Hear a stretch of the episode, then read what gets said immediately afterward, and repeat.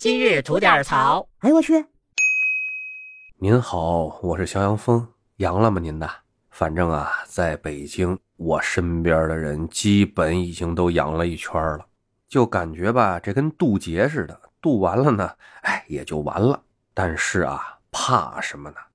怕的就是反复渡劫，左右横跳，您知道吧？既然已经阳完了，最怕的就是什么？复阳，再受二茬罪，这谁也受不了。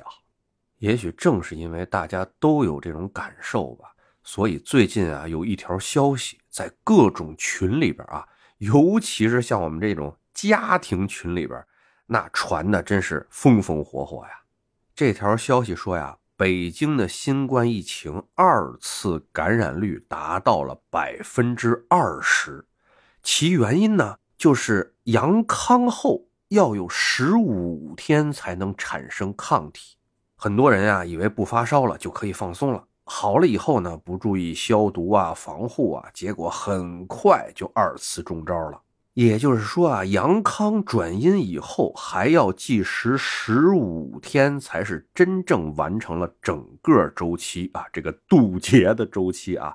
而在这十五天中呢，免疫系统啊还在恢复，要特别加强防护才行。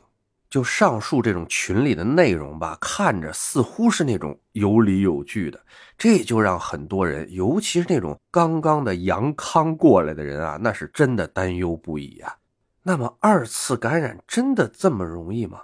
抗体到底要多久才能产生呢？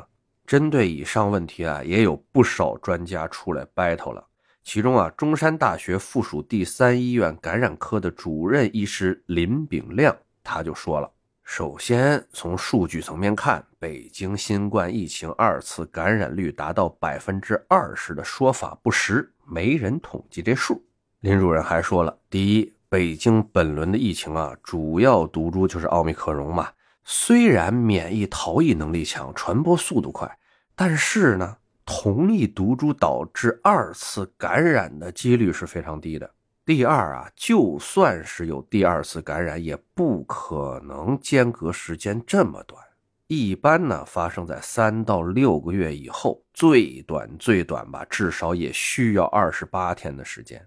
第三呢，从现在的病毒变异毒株来看吧，这次的奥密克戎，你不管染上了是哪一种，在短期内都不大可能再感染其他另外一种了。另外啊，林主任还特别针对于说阳康以后有十五天才能真正的产生抗体这个说法是完全错误的。他表示啊，从病毒进入人体的那一刻起，抗体就已经开始产生了，只不过呢，身体刚开始产生的抗体量比较少，不足以抵抗病毒。通常呢，在出现发热等症状以后。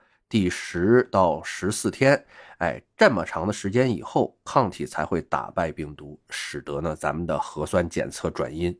当然了，这个抗体量达到巅峰的具体天数还是要因人而异的。但是，只要核酸转阴了，就说明病毒已经被清除了，抗体的量呢也已经是足够的了。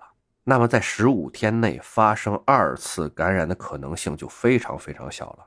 所以呢，他就劝咱们这些核酸刚刚转阴的这些阳康者不必过分焦虑。如果说呢，感觉身体真的是非常虚弱啊，那就更应该注意好好吃、好好睡啊，多休养一段时间。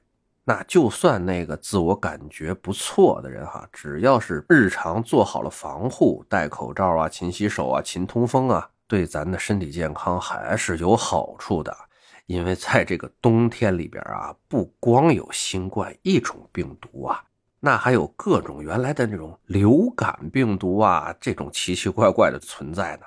咱别光顾着躲新冠了，中了流感的道啊，也不是很舒服啊。